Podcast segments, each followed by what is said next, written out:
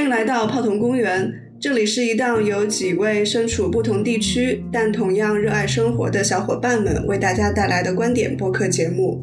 我们希望通过对城市与未来、文化与生活、设计与实践等话题的讨论，引起大家的关注和思考。我们的播客节目将在喜马拉雅、小宇宙、Podcast 平台上和大家交流，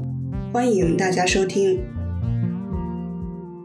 Hello，大家好，我是想要红过李佳琦的主播 JJ。Hello，大家好，我是 Grace，还是那个坚决反内卷的央企打工人。Hello，大家好，我是我忘记了怎么样介绍自己的费大大。那我们的泡桐公园上一期的节目终于又重启了，我们聊一聊关于人生暂停这个话题。这一期的节目播出之后，我也收到了很多朋友的私信，感受到了。大家现在的职业困境，然后这期节目也带给了大家一些安慰吧，所以我觉得还是呃蛮感动的，给了我们足够的动力。我们这一期播客的主题是女性的职业困境，那也是借圈内最近发生的一件事情，想要跟大家讨论一下这个话题。不知道大家有没有关注这件事儿？就是某竞赛联合体的牵头团队要求成员。主创及项目负责必须是男士，然后汇报交流呃也务必是男士，然后这一个信息截图也被扒了出来。然后一开始是把团队的名字还有重要的这些信息都给打上了马赛克，但是由于这个圈子非常小啊，所以现在其实大家也都知道是哪个单位发生的这个事情了，也知道是谁发出的这个信息。然后我就不在节目上面去暴露了。大家如果感兴趣的话，可以去微博还有各个公众号上去搜索。我想就是今天就这件事情啊，因为当时事情出来的时候，大家的反应还挺。激烈的，跟小姐姐，你有什么想跟大家分享的吗？就对待这件事情的一个看法。嗯，其实最早这个事情我是在我的朋友圈里看见的，因为我正好有那个人的微信，然后他也是最早发在朋友圈，也是把相关方的名字都隐去了，只是把这个事情说出来。当时看到也觉得挺奇葩的，就是哎，现在不是二零二二年了吗？为什么还会有这么奇葩的要求？然后我自己当时看到时候也想了一下，他为什么会有这种想法？他肯定是觉得说，在这个行业里面，可能他觉得男设计师会有更多的时间，尤其又对。所有这种竞赛要求这么高的情况之下，男性的专注度也好，或者时间也好，会在这个事情上吧，会有更多的这个关注度。我是当时看的时候，站在他那个角度去试图去想，为什么他有这种要求？就是我是我的理解可能跟 Grace 不太一样，就是感觉他要的是第一个是主创负责，可能必须要是一个高位一点的人。然后，但其实我看的时候，我就觉得很神奇的一个点是。他怎么会要求呃，就是乙方设计师的项目负责必须是男士这件事情呢？因为本来这几年就是这半年市场下滑之前，大家都知道男生只要是就是好一点的都去甲方了，很少会留在设计单位啊。说句不好听，真的是乙方很多在这个位置上的不跳去甲方的，基本上都是女生了。所以其实。这个要求也也挺难理解的，嗯，但是就说现在景观设计行业女设计师很多，但是好像女性的领导好像并不是很多。嗯，就是会有天花天花板嘛。就是我是我为什么会刚才那样讲？就是我觉得现在这就是无论建筑行业也好，景观行业也好，它其实除了对天赋有要求，它其实对体力也有要求。我不得不承认，就是某些到了某个程度来讲的话，你可能，尤其比如到了某些年纪来讲的话，女生确实她会被一些，比如说她的家庭也好啊，或者是什么也好，去分去一些精力。当然，你也可以说啊，有这个并不是一个绝对现象，或者是我像扎哈，他也可以完全就是为什么那个人会说啊，或者像扎哈这样的女建筑师也可以，就是他确实需要你更多的时间和精力去专注在这件事情上。我觉得这个某种角度来讲的话，就是我我反正自己到了这个岁数之后，我我其实真的是有点熬不动了。贝达达，你当时看到这个。就是看到这个信息的时候，其实你反应没有那么大，是吗？这件事情已经见怪不怪，但是就是大家的价值观还是会在，但是我也没有那么的，就是像革命崛起一样，我要想要什么改变这个这个体系还是怎么样？就是就这样子。就我知道这件事情存在歧视，或者是存在某一方面的不对，但我已经见怪不怪了。天呐，我已经见怪不怪了。但是我觉得这还是非常的 offense 到女性的，就这件事情。我当时看的时候就是觉得，what？你就是到底在干嘛？对，我觉得我看的第一眼是这件事情啊，哦，很正常啊，就常见啊。但是我觉得很神奇的是。居然有人在二零二二年会把这件事情摆到明面上来讲，这个才是比较我觉得惊讶的点。其实我当时看到这个新闻的时候，跟贝达达的第一个感觉是一样的，但是我可能很快的那个愤怒 就是超越了我当时觉得这件事情还是蛮正常，也不是说蛮正常吧，就是比较常见，在职场上也比较常见的一件事儿。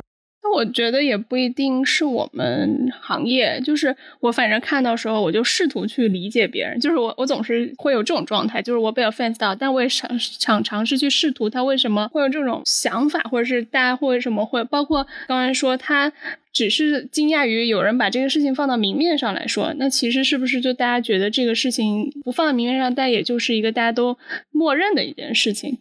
嗯，那是不是因为这一次主要是和合作单位？因为合作单位是一个外企嘛，就是这个信息其实是那个牵头单位发到外企的联合体这样的一个信息。我在想说，是不是因为外企就是对这件事儿有一个比较直接或者说回应？就本身其实我是知道，就是那个公司它确实是女生很多，包括他在中国区那个负责人就是一个女生，而且是一个非常优秀的女生。呃，我其实以前跟他嗯也碰过类似的这种状态，就是我们去呃竞赛第一次开会，然后我我当时还在也还在那个一个外企吧，然后就是我跟我的另外一个同事一起去参会，然后对方也表示说，哦，你们怎么就派了两个小姑娘过来？啊，对我常听到“小姑娘”这三个字，就是他们。可能觉得在这个行业里应该是大老爷们儿，或者是做到某一个位置的都是都是男性吧。如果是女生来，显得好像你对我这件事情不是特别重视，是吗？但我就觉得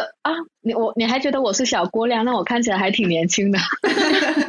我是特别不喜欢别人叫我小姑娘。但这个事情其实有困扰我，因为我以为是因为我长得太小了。对我也我也会有这种情况，就大家都会觉得你是不是才刚毕业两三年？对，这个简直就是从刚刚说到的性别歧视，然后又提出来了一个叫年龄歧视的一件事情，所以第二个女性的职业困惑。嗯，我们这个行业有年龄歧视，我可以理解，还是需要有一定经验积累的这样一个行业。我其实挺好奇的，就是一直在说职业天花板，指的是女性在这个行业的职业天花板吗？历数了一下，然后看了一下周边的，然后其实，除非在外企吧，其但其实外企也有一点点，但就是你会发现去做到什么，呃，院长或者是什么。顶多好像就只能做到所长了，就是你，你有没有想过，你为什么会觉得就做不上去了？这个还真没想过。我觉得我自己没有做上去，因为我还没到那个年纪，也没那个职场。嗯嗯。然后，然后做不上去是因为我不知道哎，是不是因为有家庭，所以肯定会有那么几年的滞后期。然后还有一个原因呢，我能非常到感受到的就是应酬这件事情，需要去，比如说。跑一些项目联系，然后去跟甲方也好，跟那个政府部门也好沟通也好，其实在这个社会很多还是偏向于男生的。那我这样听你说起来，其实影响到他觉得女性所谓天花板，其实跟能就本身专业技能的能力这个事情上并没有太大的关系。对对，更多的是一些软性的东西，对吧？就是女性需要用更多的东西来证明自己。是，也挺难的。对，这其实你刚才说到，比如说呃，去应酬也好啊，就是男性啊去，你会发现呃，很多重要的职位也好，或大部分的职位上的这个人都是男性。那你要去融入这个圈子，那你要去跟他们打交道，其实男性确实会更容易一点。你可以从某种角度来讲，这个它形成就所谓父权社会形成这种状态，其实已经给女性造成它本身生存空间就已经相对闭塞了。就是要叫做什么？就是压压窄了他在职场生存这个空间。而且就是除了刚刚说到的这些社会背景、软性的一些条件以外，其实女性职场很难的一件事情，还是如果说一个女性就是她走到了很前面，而且非常非常优秀，好像相比于。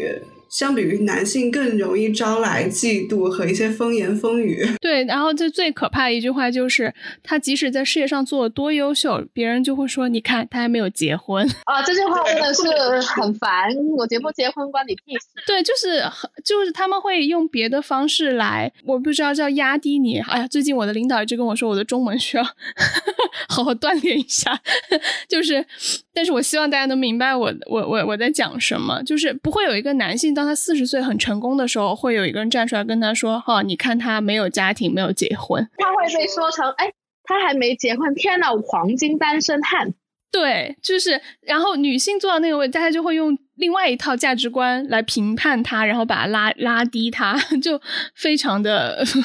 无语。那我其实刚刚就是跟大家聊到的，就可能你们两个人的工作的环境和内容跟我。不太跟我之前不太一样，我反而是在工作当中并没有遇到像说升职，还有我的领导主要都是男性这样的一个。压力，那可能因为也是，就是主要是乙方设计单位，所以其实还好，就是我们的重要的领导还反而都是都是女性，所以在职场上面看到的男权上面升职的压力好像要少一点点，或者说对于我的工作环境来说还没有那么强烈，但是确实能感受到一些雌性精神。嗯，我觉得某种程度说，比如说对已婚已育女性的这种。照顾就是在工作上可能不会给给他更多的呃重要的任务也好，或者是是压力也好，也从某种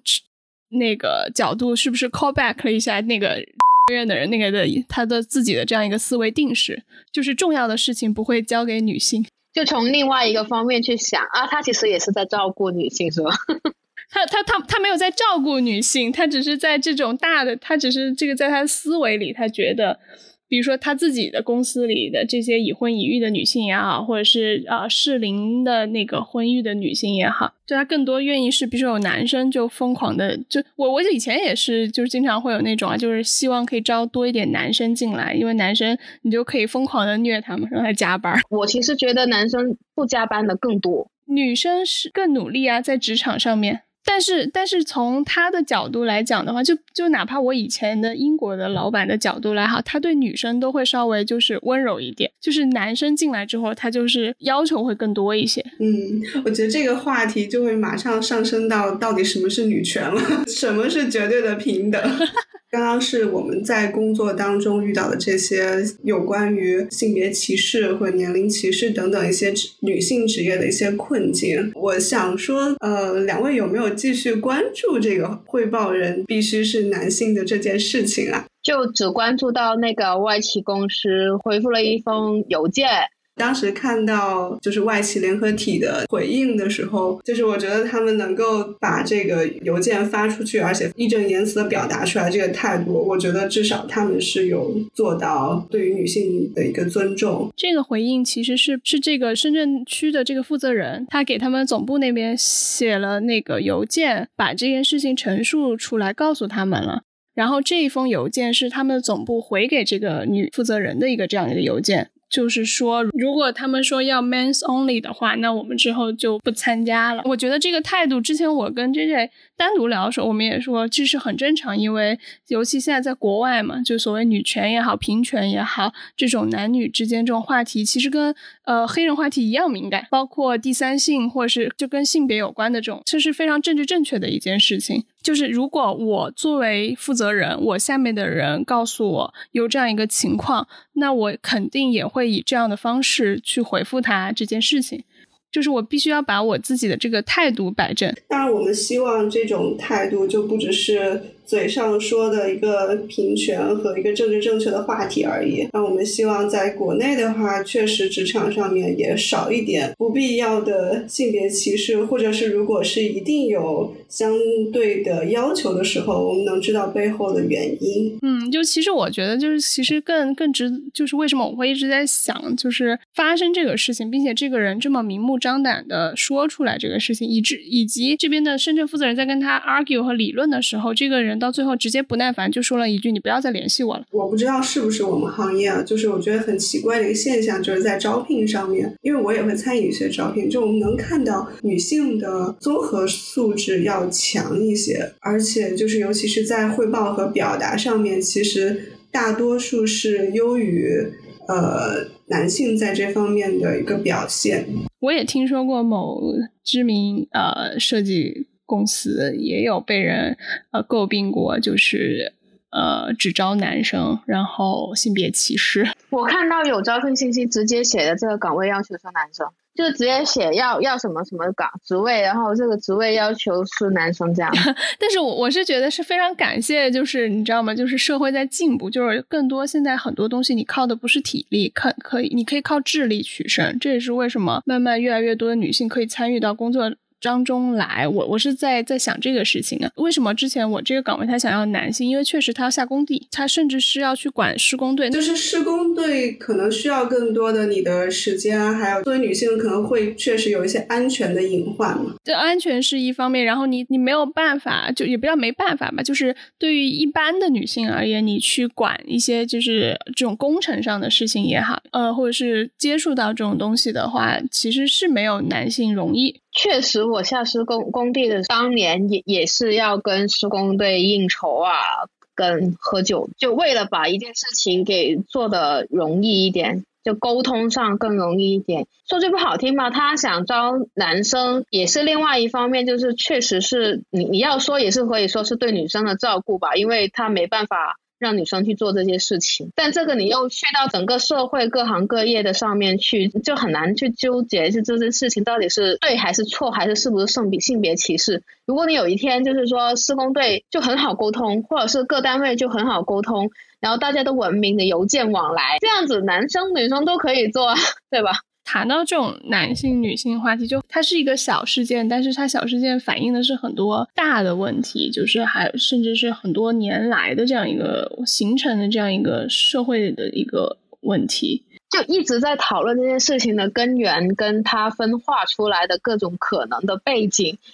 之后，有有人会去讨论它的解决方法吗？我觉得解决方其怎么讲呢？其实我一直都在想这个事情，就是你会在，尤其是回到呃，我来甲方开始工作，然后回到内地这种工作环境里面，你就发现，在呃，虽然有雄竞啊，但是你必须要说，这群男性也好，他们在事业上其实某种程度是是拉帮结派跟互相帮助的关系，就是你女性其实是被排除在这个所谓的话语权体系也好，这种社会雄性竞争的体系的这个圈子之外的。让他们把你纳入到这个他们自己这个讨论的语境里面来说，我觉得没有那么容易。那女生你们自己会不会呢？你你就你就拿我自己而言，比如说我们上次呃几个领导一起吃饭，他就会说啊，那下次我把谁谁谁再带给你认识一下，然后谁谁谁，就是他们之间会互相去产生这种所谓的 social connection，